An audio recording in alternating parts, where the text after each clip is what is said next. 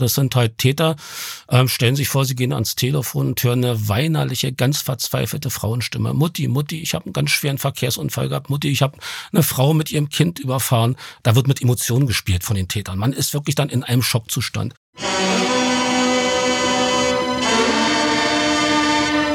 Tatort. Der True Crime Podcast mit Visavi und Philipp Fleiter.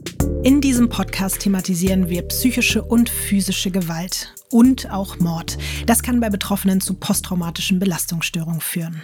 Und damit sind wir auch schon mittendrin in dem Fall. Eine reiche Witwe liegt tot in ihrer riesigen Villa. Ähm, Bibiana Dubinski heißt die Tote, war Diabetikerin und ist gestorben an einem Insulin. Schock.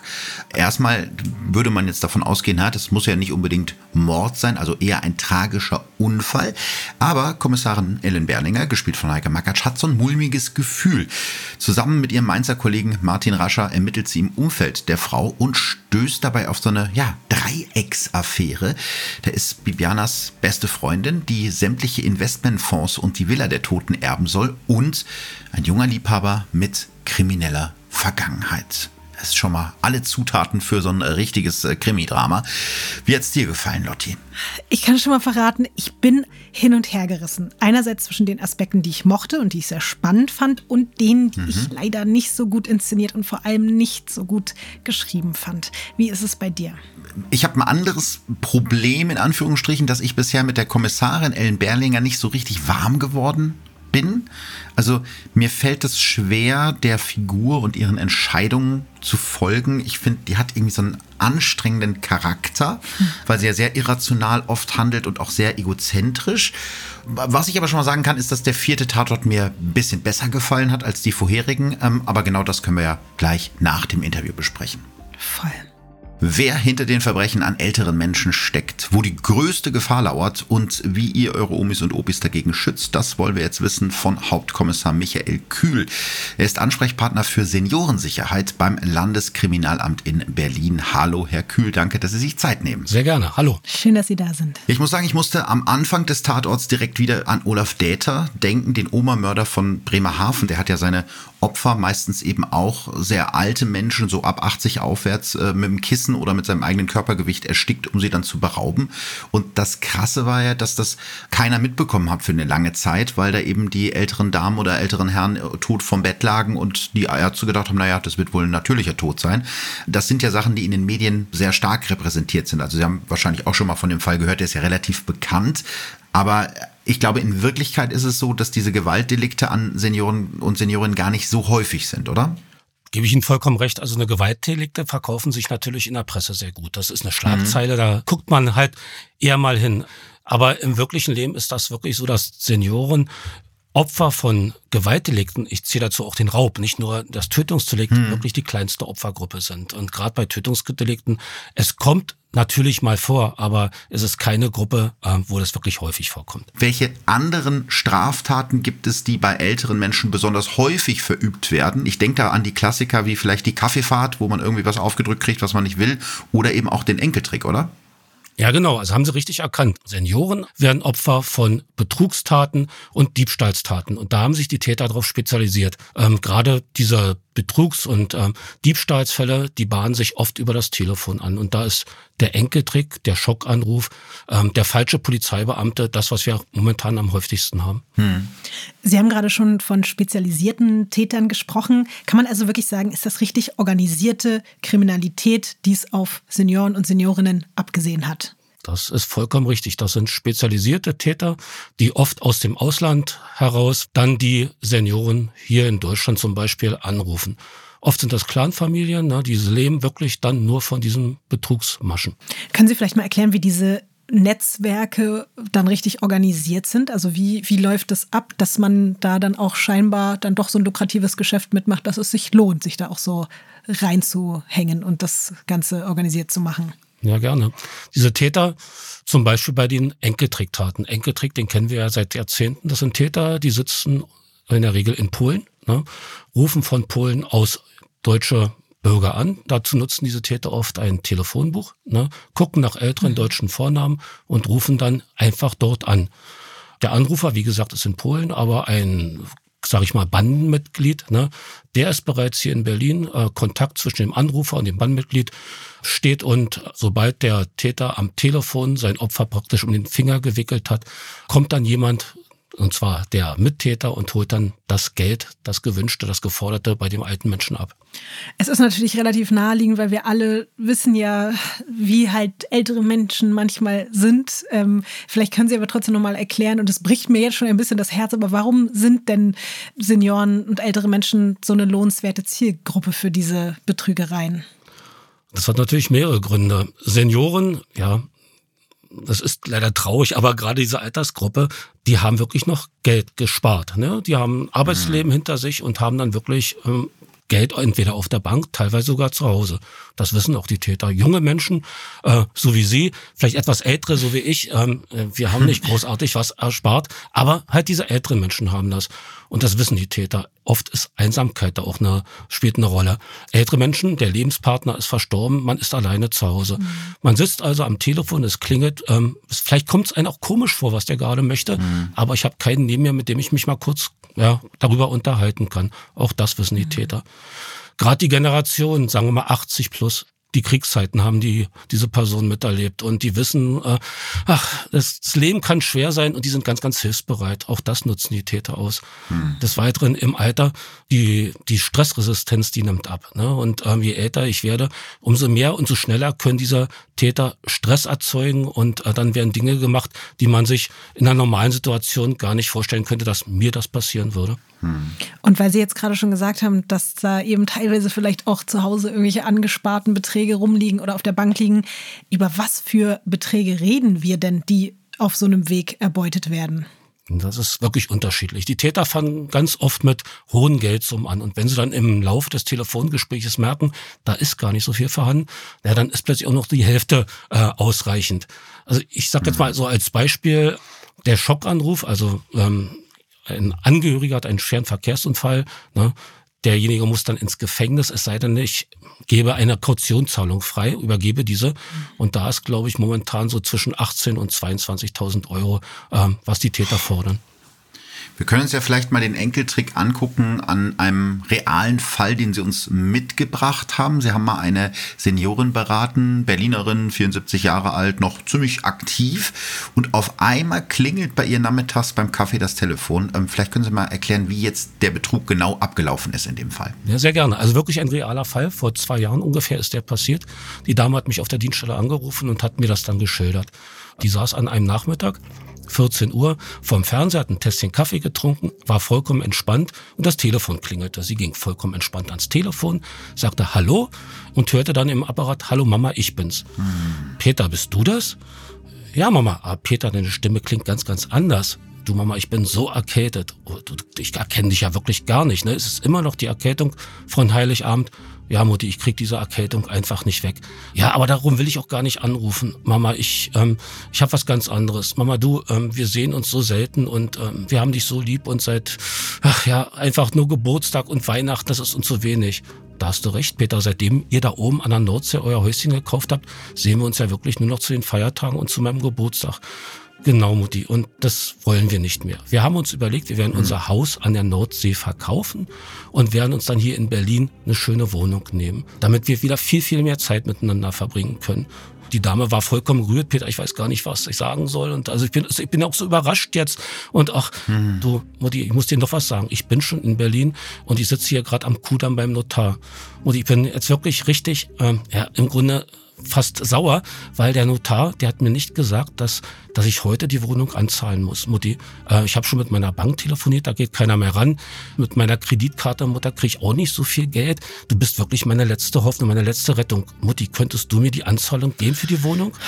Na, na Peter, was brauchst du denn? Na Mutti, ich muss 100.000 Euro anzahlen. Na Peter, so viel Geld habe ich doch gar nicht. Na Mutti, wie viel hast du denn? Ja, 90.000 Euro hätte ich wohl.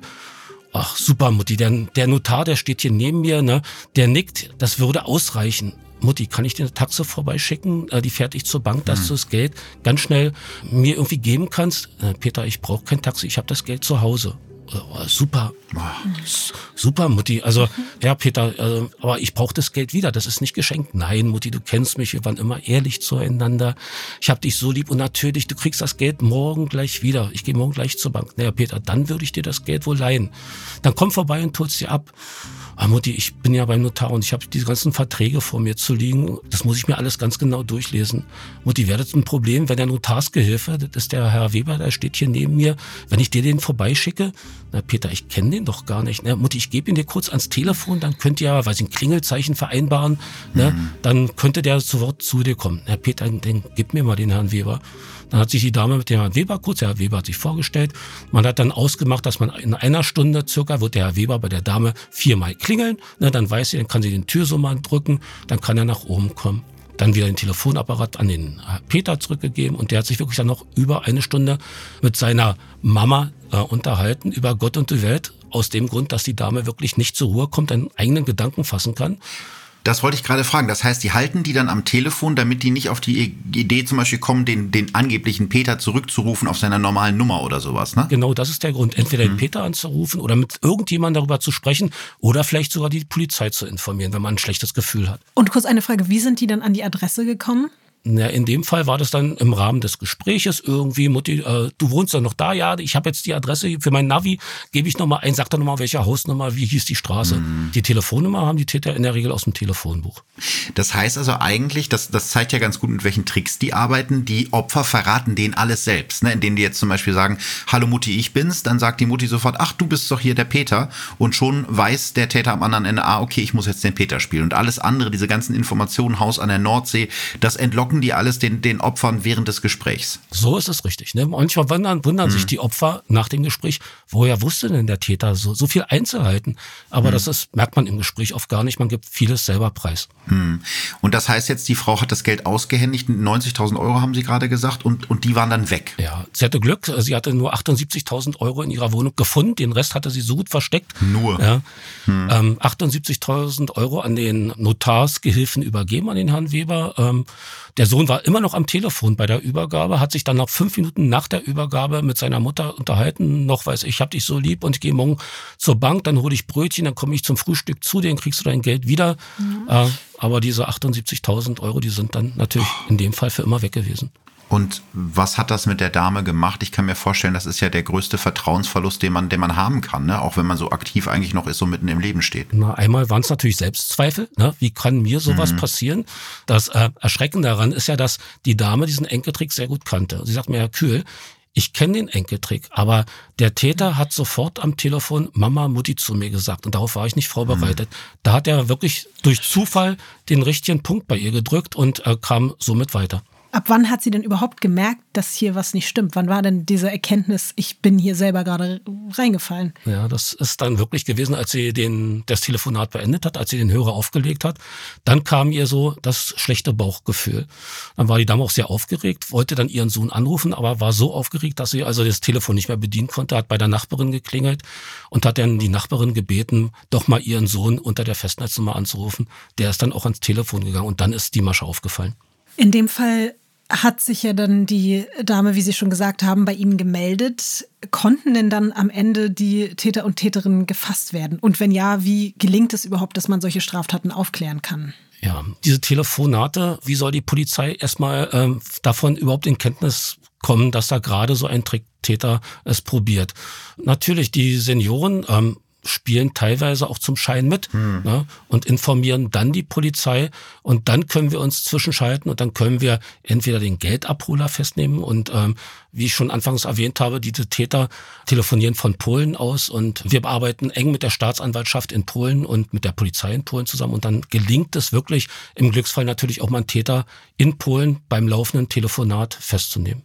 Aber wie war es jetzt in dem Fall? Hat man diese schlimmen Menschen, ich werde richtig sauer, wenn ich das höre, weil es mir so mhm. leid tut, hat man die gefasst und hat die Frau ihr Geld zurückbekommen? Nein, also das Geld war weg, der Täter konnte auch nicht ermittelt werden, die Dame hat einfach dann wirklich einmal nicht überlegt. Und das ist ja das Wichtigste. Also es gibt ja im Grunde diese Kernbotschaften, man kann sich ja davor schützen.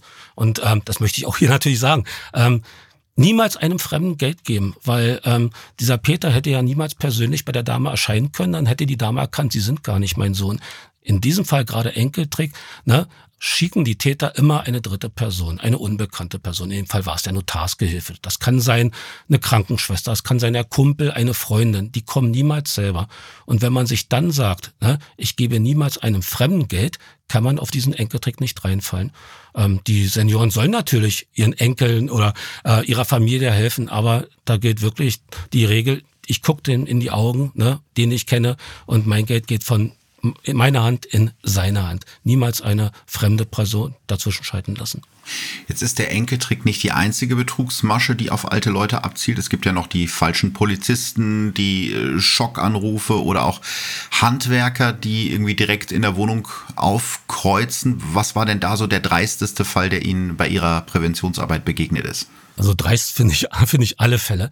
Ähm, ja, sind eigentlich alle, das stimmt. Was mich aber jetzt ja. besonders, also was jetzt gerade besonders wichtig ist, das ist halt der Schockanruf. Ne? Das sind halt Täter, ähm, stellen sich vor, sie gehen ans Telefon und hören eine weinerliche, ganz verzweifelte Frauenstimme. Mutti, Mutti, ich habe einen ganz schweren Verkehrsunfall gehabt. Mutti, ich habe eine Frau mit ihrem Kind überfahren. Da wird mit Emotionen gespielt von den Tätern. Man ist wirklich dann in einem Schockzustand. Ähm, es gibt nur eine Möglichkeit, ich muss eine Kaution hinterlegen. Mutti, ich habe aber nicht das Geld. Mutti, kannst du mir helfen? Ne? Und äh, in dem Fall, ja, was brauchst du denn? Ja, 20.000 Euro. Ja, dann äh, schaltet vielleicht sich dazwischen noch ein Polizeibeamter ein, der sich, der alles bestätigt, ne? Und dann kommt halt mhm. halt jemand, angeblich, ein angeblicher Polizist vorbei, nimmt die 20.000 Euro, ne? Auch die sind wieder weg. Und Sie haben ja gerade schon gesagt, äh, Geld niemals an Fremde geben. Das ist ja auch schon mal ein sehr, sehr guter Tipp, den sich wahrscheinlich auch jeder merken kann. Ähm, wie kann ich denn sonst noch meine Oma in dem Fall vor, vor solchen Betrügern schützen? Ja, jetzt, also der Oma auch sagen, wenn die Polizei anruft und weiß ich sagt, da findet vielleicht ein, ein, Überfall zu Hause statt oder bei ihnen soll eingebrochen werden. Ne? Wir als Polizeibehörde, wir rufen niemanden an und warnen ihn dran vor solchen Taten. Die Täter sagen ja auch, es wird bei ihnen eingebrochen, ne? ihr Bargeld, ihr Schmuck ist bei ihnen nicht, zu Hause nicht mehr sicher. Wir schicken einen Beamten vorbei, der nimmt das in Verwahrung. Ne? Und die Polizei, mhm. wir nehmen niemals Bargeld und Schmuck in Verwahrung. Ne? Mhm. Aber auch da ist wieder, keinem Fremden Geld geben. Ne? Auch der Polizei nicht. Hm. Ja, Sie haben gerade schon angedeutet, dass es für die Seniorinnen und Senioren, die dann Opfer werden, oft mit großer Scham behaftet ist, ein richtiges Trauma auch sein kann, dass man keinem mehr so richtig vertraut. Ähm, wie kann man denn da die älteren Menschen unterstützen, dass sie wieder ein bisschen mehr Vertrauen und Sicherheit fassen, so aus, aus Ihrer Sicht heraus? Also ganz, ganz wichtig ist, jedes Opfer muss wissen, es ist nicht schuld. Ne? Das ist schon mal ganz, ganz wichtig. Also mhm. Schuld liegt ausschließlich beim Täter. Ne? Jeder von uns hat vielleicht mal eine schwache Minute ähm, und fällt darauf rein. Das kann sein, was ich, vielleicht habe ich schlecht geschlafen. Ich habe ein Medikament genommen. Ähm, was ich hatte gerade Stress in der Familie. Ich bin halt nicht konzentriert und in dem Augenblick gehe ich so einen Anruf. Wichtig ist wirklich, man muss darüber reden. Mit Verwandten, mit Freunden darüber reden ähm, und dann natürlich auch bei der Polizei anzeigen. Das ist natürlich auch wichtig. Also in sich das hineinzufressen und sich zu sagen, äh, so blöd wie ich war, das kann ich gar keinem erzählen, das ist der falsche Weg. Da kann man wirklich, ja, im Grunde dran zugrunde gehen, weil wenn man sich so viele Vorwürfe macht und es geht ja wirklich immer um das Bargeld, um das, was einem noch geblieben ist, was man für die nächste Zeit wirklich vielleicht schön Urlaub machen wollte oder vielleicht Pflege, ne? Ähm, und die Täter nehmen alles. Die haben keine Empathie. Man lässt den Opfer nicht so ein bisschen Rente für den Rest des Monats oder mhm. äh, nee, wenn die Täter alles kriegen, nehmen die einen alles. Es gibt ja tollerweise aber sogar auch von der Berliner Polizei die Hotline für Seniorensicherheit. Vielleicht können Sie mal erzählen, sitzen dann da wirklich eben Ihre Kollegen und Kolleginnen und beantworten Fragen, was rufen da für Leute an, was stellen wiederum jetzt eben die Senioren für Fragen am Telefon. Vielleicht können Sie das einmal, das Konzept mal erzählen und erklären. Ja, also die Hotline, das ist unser Beratungstelefon. Da sitzt zum Beispiel ich oder einer von meinen zwei Kolleginnen. Das ist ein Telefonapparat, der ist in zu Bürodienstzeiten, ähm, wird, werden die Gespräche entgegengenommen. Ansonsten ist dort ein Anrufbeantworter geschaltet. Ja, und da ruft dann wirklich ähm, ja, Querschnitt äh, von jedem Alter an. Natürlich meist Senioren.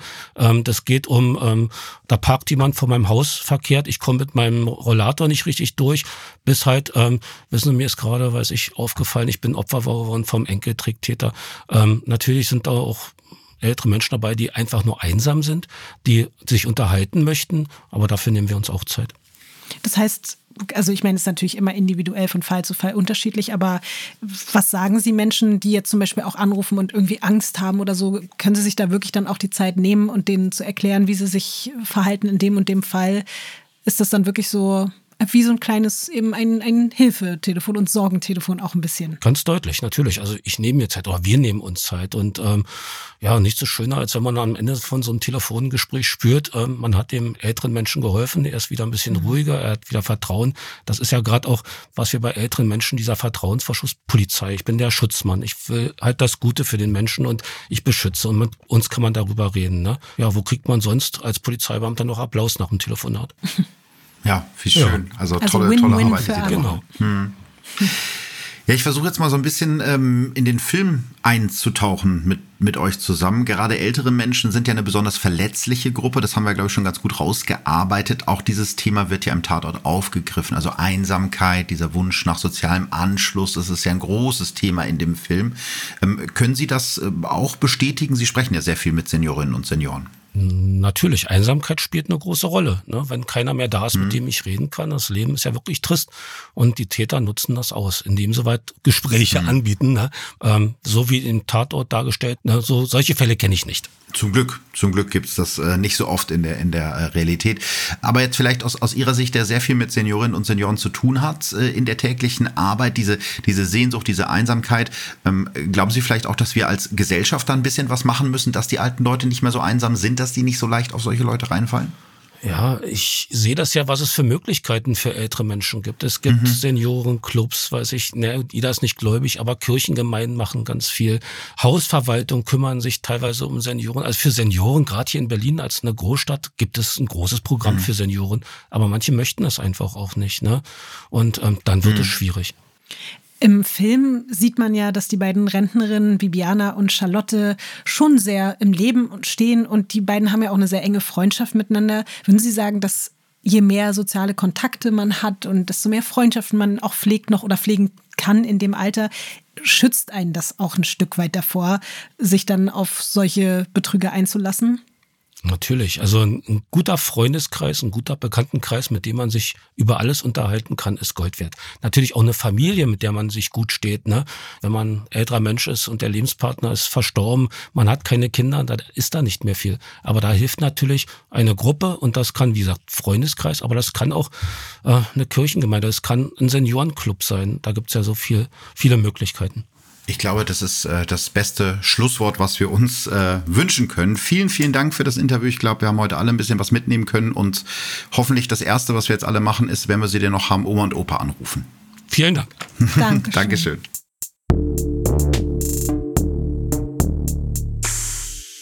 Oh Mann, ich muss echt sagen, mir bricht es richtig immer das Herz, wenn ich ja. so darüber nachdenke. Das macht mich richtig das fertig. Schlimmste. Da bin ich ganz klischeemäßig mhm. bei kleinen Kindern, Tierwelpen und alten Menschen oder älteren Menschen. Da kriege ich wirklich, ich werde so mhm. sauer, wenn ich merke, dass Menschen diesen Menschen bewusst schaden wollen und ihre Situation ausnutzen wollen. Das macht mich verrückt. Das ist bei dir auch so, oder Philipp? Absolut. Also ich habe ja meine Oma jetzt vor einem halben Jahr verloren und das war eine Person, die ich unglaublich, danke, die ich unglaublich äh, geliebt habe und auch generell so mit älteren Menschen. Ich versuche eigentlich immer nett zu denen zu sein. Ich finde es einfach so hundsgemein, das auszunutzen, dass die einsam sind, dass die unsicher sind und das macht mich wahnsinnig wütend. Diese Leute müssen doch auch Eltern haben und Großeltern, ja. Großeltern, was auch immer, dass die, dass die das so ausschalten können mhm. und denen alles nehmen können, auf die letzten Tage quasi, denen das Leben zerstören. Das ist so, es ist einfach so schrecklich. Boah. Aber deswegen finde ich es auch umso toller, dass es sowas gibt wie dieses Telefon. Ich wusste das gar nicht und ich finde es richtig mhm. toll. Ich werde das auf jeden Fall, also sollte ich mal irgendwo anderen Menschen in dem Alter außer meiner Oma begegnen, dann werde ich den allen sagen, hier ist die Telefonnummer, ruft da an, wenn ihr ein Problem habt. Das finde ich richtig gut. So, bevor ich mich hier noch mehr aufrege, wollen wir unser Fazit machen. Oh ja. Was war deine Lieblingsszene? Ich muss sagen, ich mochte diesen leicht weirden Moment, als Rascher beim Lauschen erwischt wird und dann eine etwas äh, absurde Erklärung dafür abgibt, warum er da gerade mit irgendeinem Gerät auf der Straße steht, unter Bäumen und äh, ja. Töne einfängt. Was machen Sie da, junger Mann? Äh, ich bin Ornithologe. Ich höre Vögeln zu. Halsbandsittiche, um genau zu sein. Interessant. Ja, äh, es ist eine Papageienart. Die leben zu Tausenden in Wiesbaden, kommen jetzt in den Rhein rüber. Ich muss sagen, ansonsten haben mir tatsächlich die Szenen zwischen Charlotte und Hannes sehr gefallen. Sowohl die emotionalen als auch die körperlichen, weil man sieht nun mal einfach in Film und Medien selten Frauen über 50, die so wirklich wie in diesem Film aufrichtig begehrt werden oder sogar Sex haben. Und das fand ich einfach gut und wichtig, dass das erzählt wurde. Und äh, das hat mir auch so von der Konstellation und von der Chemie zwischen den beiden sehr gut gefallen. War auch super gespielt, muss man, muss man sagen. Ähm, ich fand die Szene, in der die Bibiana Dubinski an ihrem eigenen Grab sitzt, irgendwie sehr hübsch, weil da lernt sie ja auch dann ihre spätere Freundin kennen. Und generell fand ich das mal einen spannenden Ansatz, dass wir als Zuschauer das Mordopfer sozusagen mit eigenen Augen kennenlernen durch diese ganzen Rückblenden. Mhm. Weil sonst ist ja oft so, dass es nur so ganz kurze Flashbacks gibt oder über das Opfer gesprochen wird. Die Zeugen erzählen, sie war so und so und so. Und in, in dem Tatort konnte man sich jetzt so ein eigenes Bild von dem Opfer und der ganzen Geschichte machen. Das mhm. fand ich ganz schön gelöst. Was war das beste Zitat? Es ist zwar mehr Dialog als Zitat, aber ich bleibe dabei, diese ungleiche Beziehung von Charlotte und Hannes und auch die daraus resultierenden Gespräche haben mich wirklich berührt. Zum Beispiel dieses hier. Und das Sühnen. Aus Sicht der Tragödie muss Schuld immer gesühnt werden. Vielleicht ein bisschen schwer zu verstehen. Nee, ich verstehe es gut. Ich war sechs Jahre im Gefängnis. Ich habe gesühnt.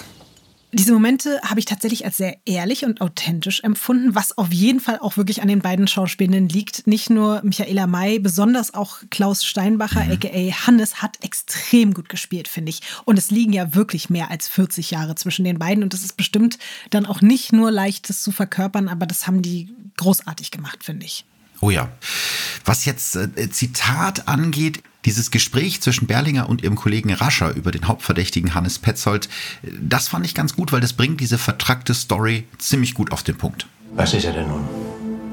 Treusorgender Vater oder eiskalter Kinder? Man kann beides sein. Gleichzeitig. Nein, kann man nicht. Gerade deshalb. Vielleicht liegt daher das Motiv. Was mochtest du nicht so? Ja, kommen wir jetzt zum schwierigeren Teil. Ich habe ja am Anfang schon gesagt, dass ich bisher nicht der allergrößte Ellen Berlinger-Fan bin. Also diese Figur ist halt ein bisschen irrational, teilweise auch selbstmitleidig. Und das ist sie in dieser Folge ja auch wieder vor allem in diesen Zickereien mit der Staatsanwältin. Ähm, was ich aber gut fand, ist, dass sie den Martin Rasche an die Seite gestellt haben, der gleicht das ganz gut wieder aus. Also das ist eigentlich die beiden als Team, das funktioniert ganz gut. Was ich wirklich überhaupt gar nicht mochte, muss ich sagen, war der Twist am Schluss. Das fand ich vor allem deswegen schade, weil mir die Geschichte bis auf die letzte Viertelstunde mit der Auflösung echt richtig gut gefallen hat. Ja, also ich muss dir auf jeden Fall mhm. in vielen Punkten recht geben. Und bei mir kommt jetzt noch ein anderes Problem dazu. Wenn man in einer Geschichte eine Krankheit vorkommen lässt, dann muss man sich einfach leider informieren. Und das geht wirklich schon mal damit los, dass es echt schwierig ist, wenn man nicht mal den richtigen Artikel mhm. für diese Krankheit verwendet. Wie genau wussten Sie über Ihre Diabetes Bescheid? Also ich kenne es ja selbst. Ich habe auf jeden Fall Fehler gemacht, die man mir heute um die Ohren hauen könnte. Aber es ist natürlich trotzdem so, wenn man so einen wichtigen großen Film macht wie ein Tatort, dann könnte man einfach einmal kurz durch Googeln herausfinden, dass Diabetes maskulin ist. Es heißt also immer der Diabetes und nicht die Diabetes. Ich werde jetzt hier auf die anderen Fehler in dem Kontext äh, gar nicht eingehen. Ich will da jetzt auch niemanden bashen oder so, aber ich wünsche mir da einfach von meinen Autoren und Autorinnen, Kollegen äh, noch ein bisschen mehr Akribie, wenn man sich schon eben auf äh, Terrain mhm. bewegt, was, wo man sich vielleicht einfach nicht so auskennt. Aber ich muss sagen, das ist für mich auch bis vor kurzem neu gewesen. Ich weiß nicht warum. Ja. Ich auch immer dachte, sie leidet an einer Diabetes, also genau falsch mhm. und nicht an einem Diabetes. Und das finde ich ja auch voll okay, Philipp. Weißt du, das muss ja gar keiner wissen. Ich hätte es vielleicht auch noch nicht gewusst gewusst, bevor ich es bekommen habe. Aber wenn man ein Drehbuch schreibt, dann muss man da einfach mal einmal ganz kurz ja, googeln und ja. gucken, ob das stimmt. Und da gehen ja auch, das geht ja über so viele Tische. Das hat mich einfach ein bisschen. Aber egal, ich werde mich jetzt hier nicht. Hör mir auf. Ist nicht gut für deine Nerven, Lotti. Nichtsdestotrotz war ich wirklich, das muss ich einfach zugeben, ich war durchgehend gefesselt und ich war dabei. Ich wollte wissen, was passiert und ich habe mich nie gelangweilt. Aber dem Drehbuch hätten, glaube ich, wirklich eine Prise mehr Realismus am Ende, was du schon gesagt hast, und einfach ein paar Klischees und Floskeln weniger in den Dialogen definitiv gut getan. Aber ich bin trotzdem so, dass ich mit offenen Armen und Augen und Herzen Berlinger empfange beim nächsten Mal und einfach hoffe, dass die Geschichte dann noch ein bisschen wieder mehr so zurück in der Realität äh, ankommt und dann wird das auch alles super. Sehr schön. Schreibe auf den Wunschzettel. Vielleicht werden ja unsere Wünsche nächste Woche schon erfüllt. Da sprechen wir nämlich über den Polizeiruf 110 aus Magdeburg, nämlich Black Box. Freue ich mich jetzt schon drauf. Mhm. Ich mich auch. Tschüssi, Philipp. Ciao. Ciao.